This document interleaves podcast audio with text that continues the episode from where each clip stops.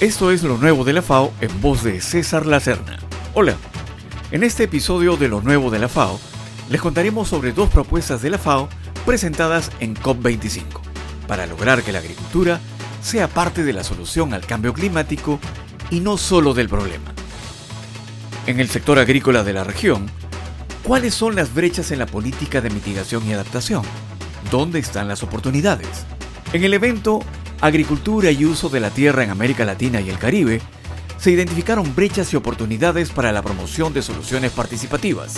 Fueron presentadas por el Programa de las Naciones Unidas para el Desarrollo PNUD y la FAO, quienes conjuntamente coordinaron las lecciones aprendidas en la implementación del Programa Integrador de la Agricultura en los planes nacionales de adaptación en Colombia, Guatemala y Uruguay.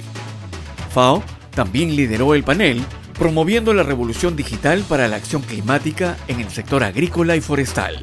Participantes y público dialogaron sobre las posibilidades y tecnologías disponibles para transformar la agricultura y otros sectores hacia la descarbonización y una mayor resiliencia.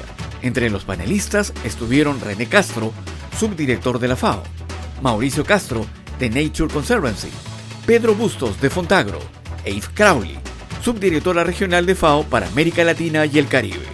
Fue interesante la intervención de Alma Cárdenas de Microsoft, quien introdujo el tema género e igualdad, mencionando, nuestro trabajo es hacer accesible y democrático el acceso a la tecnología en las áreas rurales. Necesitamos soluciones hechas a la medida de lo que necesitan productoras y productores.